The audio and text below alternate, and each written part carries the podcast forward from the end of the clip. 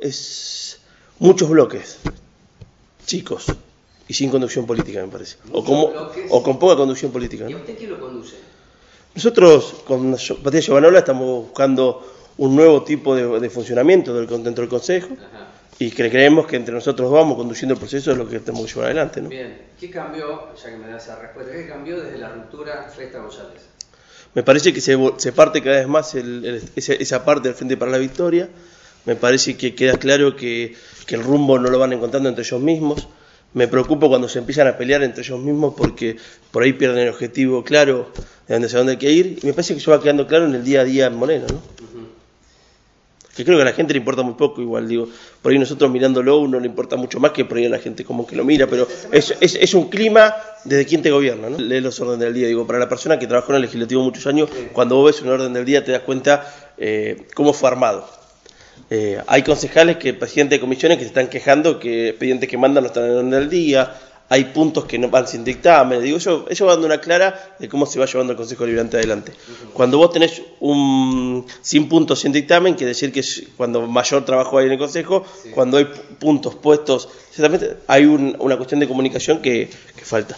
Cuando vos tenés un concejal del oficialismo que no pasa por la comisión y presenta un proyecto y va como punto directamente, quiere decir que ahí hay un tema de comunicación que está fallando entre ellos, porque el, eh, están conduciendo el Ejecutivo y el Legislativo y tienen que poner un punto por afuera del día, no pusieron a funcionar las comisiones. Pero esas cuestiones son las donde marca cómo está funcionando, ¿no? Por ahí uno tiene mucho lo que es la estructura de un consejo deliberante y por eso desde ahí lo mira, ¿no?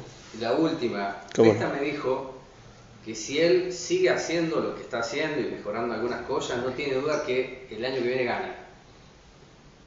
Ah, no me voy a adelantar un año antes, pero yo creo que él tiene que replantearse un montón de situaciones puntuales en el tipo de conducción que tiene.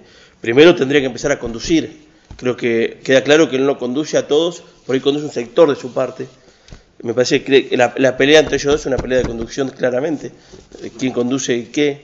Me parece que eso es lo que me preocupa a mí, porque y saber cuál es el rumbo. Ojalá que el primero de marzo nos dé un plan de gobierno claro, transparente, donde sepamos cuál es el objetivo y a qué quiere ir y cuáles son los programas que quiere ejecutar. No, el porque si no, presupuesto es el más o menos un esbozo del que se quiere tiene que estar ahora, en diciembre. Primero que haga un presupuesto real.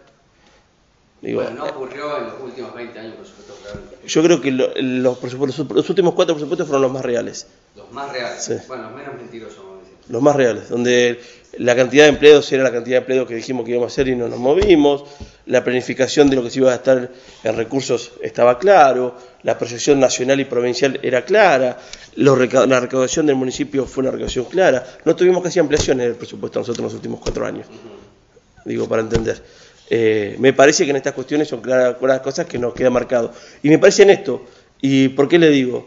Eh, no estaban presupuestados los 35 millones que le debían a y que le puso que el Estado provincial mandó y ya fue esta plata se fue gastada para sueldos. La deuda de Scioli. La, deuda, de Scioli con el, con, el, con el municipio de Moreno. La deuda de con el municipio de Moreno y que, que, la gobernadora Vidal, en un buen gesto político, lo devuelve al, al presupuesto municipal. Me parece que eso es claro.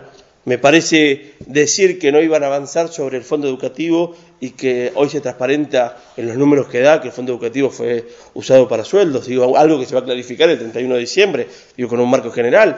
Digo, me parece que en esas puntas son donde yo digo un presupuesto real con un plan de gobierno claro, porque sabemos dónde vamos y dónde queremos. Y ahí es mucho más fácil acompañarlo o no acompañarlo, porque estamos sabiendo lo que piensa, lo que siente y a dónde quiere llevar el distrito. Me parece que hoy todavía eso no está claro me parece que él tuvo responsabilidades en crear su presupuesto y me parece bien que se ha sido así.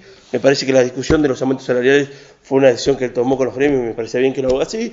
Hay que ver cómo todo eso cierra en un municipio que no genere déficit. ¿no?